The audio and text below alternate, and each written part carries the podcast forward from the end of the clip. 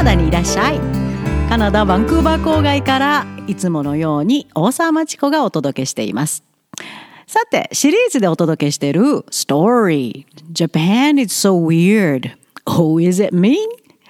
日本ってヘンテコそれともヘンテコなのは僕？これは私のカナダ人パートナー、ロバート・ミックミランが日本での長い経験をストーリーにしたものです。早い話が日本とカナダっていうのは文化が全く違う国です。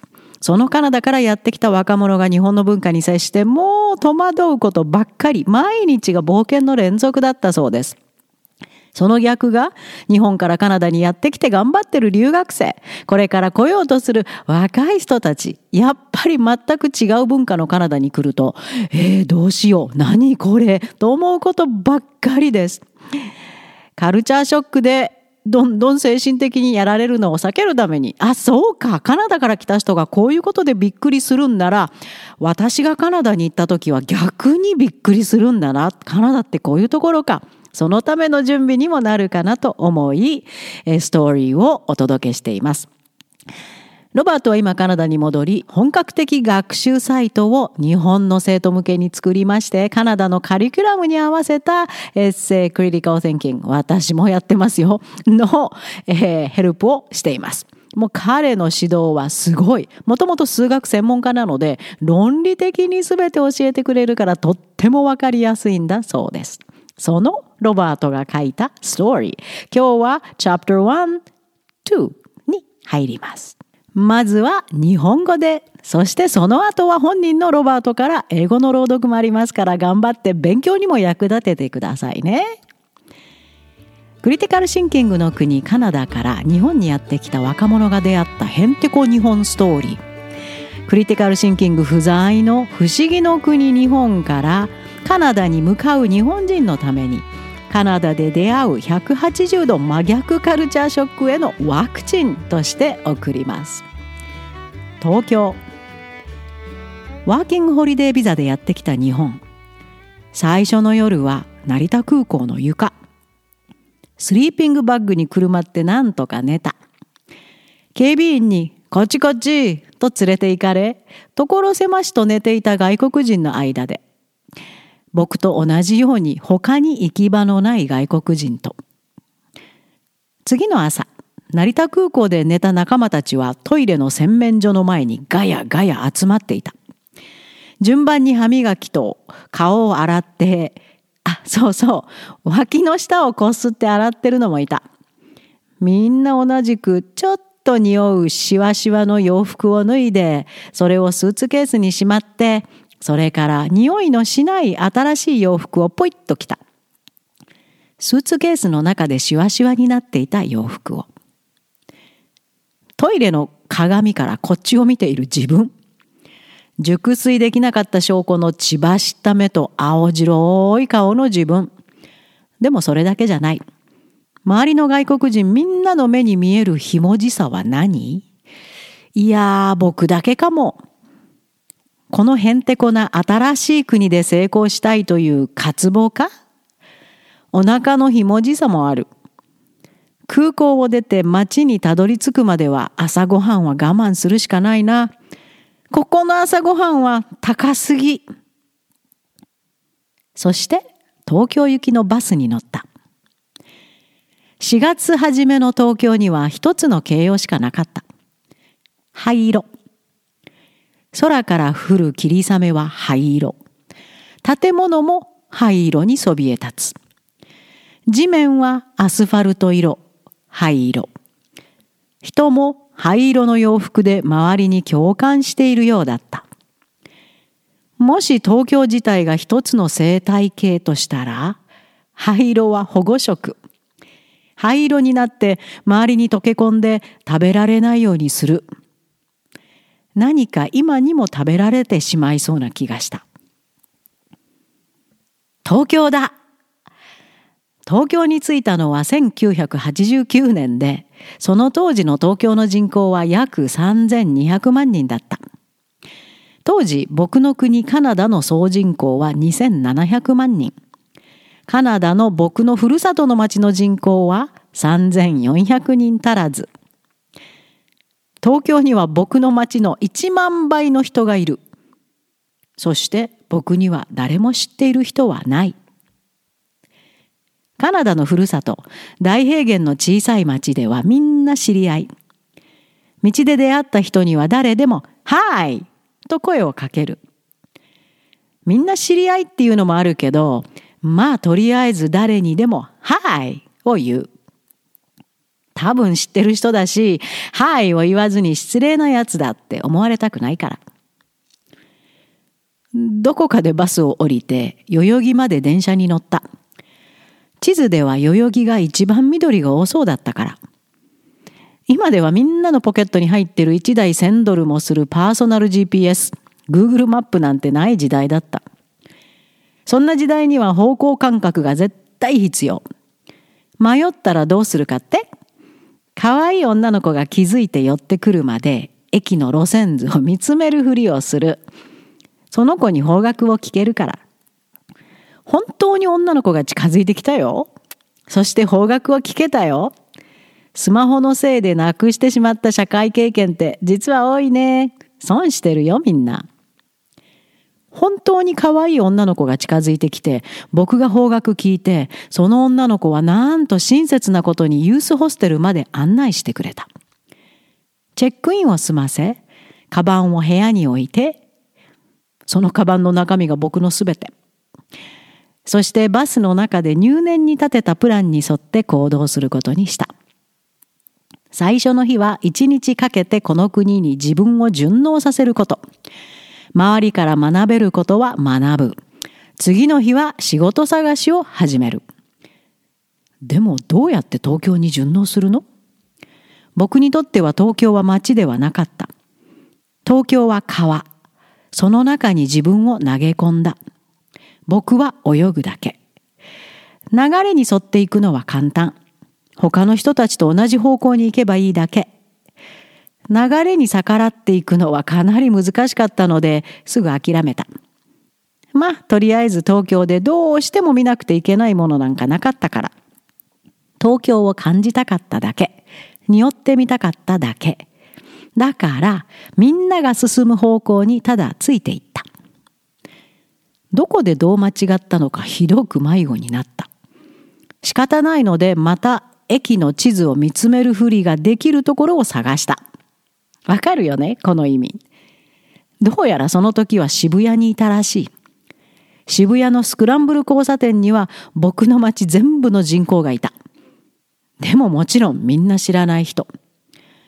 この人たちはみんな人間の流れる川の中に本当に入っていたいのかな？東京はこの人たちに良い生活を用意してくれたのかな？空は見えない。空の見えないところでどうやって生きていけるのかな？人の群れの中を数時間泳いだ後、泊まるのに選んだ場所が代々木だったことが嬉しくなった。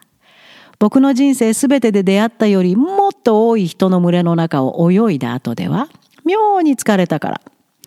代々木には公園がある。ホステルの近くの公園に帰り着き、満開の桜の下でベンチに座った。タイミング絶妙と思った。座って観察した。空も見つめた。今は薄い水っぽい灰色をしている。形がなく動きもない。桜の花を見つめた。薄い水っぽい桃色。そよ風を受け、頼り投げにひらひらしていた。東京の人々のことを考えた。渋谷も見たし。そこで正反対のシナリオを考え始めた。想像してみよう。東京の子供が、いや、日本のどんな町の子供でもいい。僕のふるさとの町に来たとしよう。ふるさとの町には学校は2つしかない。信号は1つだけ。昼休みには閉まっているけど、警察のオフィスも1つある。東京の子供たちはどこで買い物するかなコンビニはあるけどびっくりするほど大きな甘すぎる飲み物と故障中のトイレと何度も温め直したフライドチキンの匂いで目が痛くなる。ショッピングモールなんてないよ。映画館もない。みんなが知り合いで、しかも小さな時からの知り合い。3年生の時だったよね。が、普段の会話のきっかけ。さて早送り。最近若い日本人がカナダの僕の町に留学にやってくるようになった。その日本の若い子はどうやって友達作ってるんだろう。週末は何してるんだろう。カナダの小さな小さな町で。また代々木のベンチに逆戻り。砂利に落ちていた桜の花びらを拾って親指と人差し指でこすってみた。透けるほど薄い膜みたいだ。匂いはあまりないけど、桃色が生っぽい。傷の跡みたい。桜の花は綺麗すぎて痛々しい。気まぐれそうにも見える。不安定。見て見て、もう散るよ。明日にはもう咲いてないよ。すべては移ろいの途中。不意にカラスが大声で叫び、あたりの空気がひび割れた。黒い影が動く方に目をやった。その影はゴミ箱から弁当箱を引きずり出し、くちばしでもぎ取るように蓋を開け、残り物の丸まったご飯ととんかつの塊にむしゃぶりついた。食べ終わるまでずーっと見続け、飛び去った時、元気でね、と心の中で声をかけた、カラスに。一人でベンチに座り、満開の桜を目の前に見ていた。このベンチはそのためにここに置かれてるんだろうなと。でも僕はまっすぐ前の桜を見ず体をねじってカラスが弁当の残りをブリキのゴミ箱から盗むのを見つめていた。カラスに励まされた気分。よし、今日も東京には食われないぞ。目の前に広がる公園の芝生や灌木や木々の向こうには東京という名の怪獣みたいな灰色の川。その光景を見、音を聞いた。そして本能的に感じた。ここからとっとと出ていかなくちゃ。でもどこへ？日本がそんなにへんてこ？それとも僕？東京 I survived my first night in Japan on a working holiday visa in a sleeping bag on the floor of Narita Airport, corralled by security, surrounded by other foreigners with nowhere to sleep. The next morning, we congregated in front of the washroom sinks, a rotating mass of toothbrushing, face washing, and yes, I saw some armpit scrubbing. A wholesale stripping of stale, wrinkled clothes back in the suitcase, and the tossing on of fresh new clothes, wrinkled from the suitcase. And in the mirrors looking back at us, bloodshot eyes and pale faces from shallow sleep but something more. Was that hunger in everyone's eyes?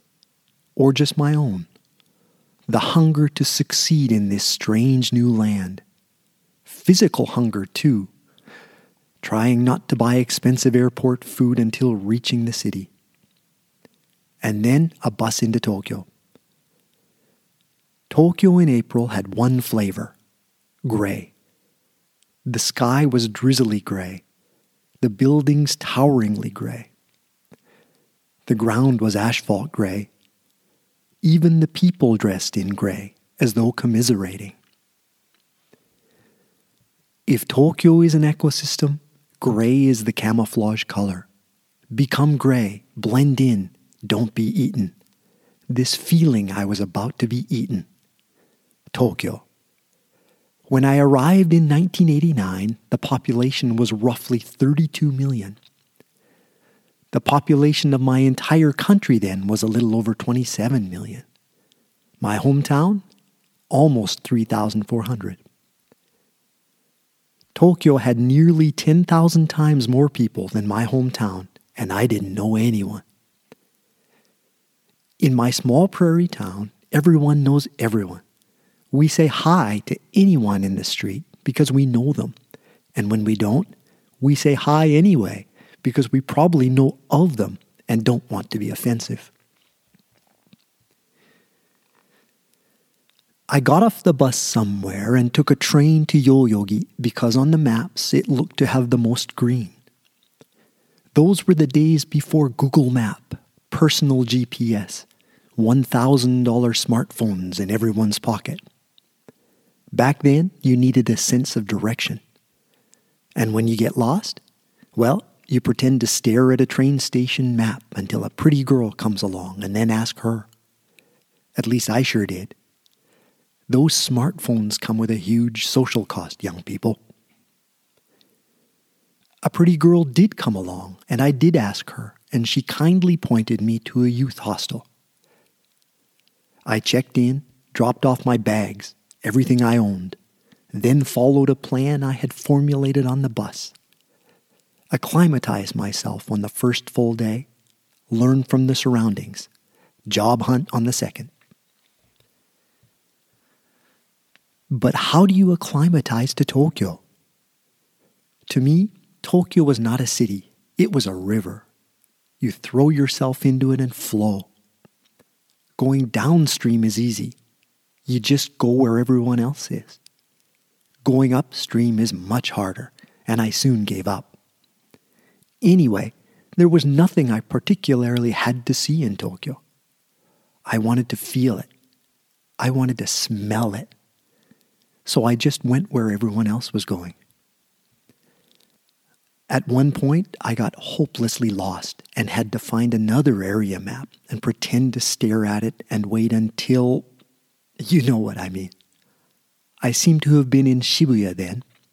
I saw the entire population of my hometown in the Shibuya Scramble intersection, and I didn't know anyone.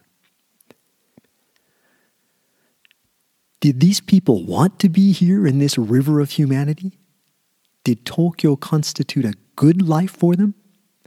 How do you survive when you can't see the sky? After a few hours of swimming through people, being closer to more people than I had ever been in my whole life, I was happy that I chose Yoyogi. The parks. I returned to a park near the hostel and sat on a bench under a cherry tree in full bloom. What timing, I thought. I sat and watched. I watched the sky, now a pale, watery gray, shapeless and motionless. I watched the cherry blossoms, a pale, watery pink, fluttering delicately in the breeze. I thought about the people I had seen in Shibuya, and I started thinking about an opposite scenario. Imagine a kid from Tokyo, from any big Japanese city, in my hometown. 3,400 people, two schools, one traffic light, one police station closed for lunch. Where would they shop? The convenience store with oversized, oversweetened drinks, out of order washrooms, and an eye stinging air of reheated fried chicken? There are no malls, no movie theaters. Everyone there knows everyone else and has known them since they were children. Remember in grade three when is a common conversation starter. Fast forward to now.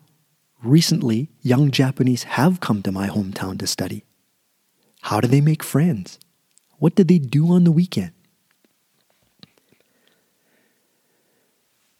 Back on the bench, I picked up a cherry blossom petal from the gravel path and rubbed it between my thumb and forefinger.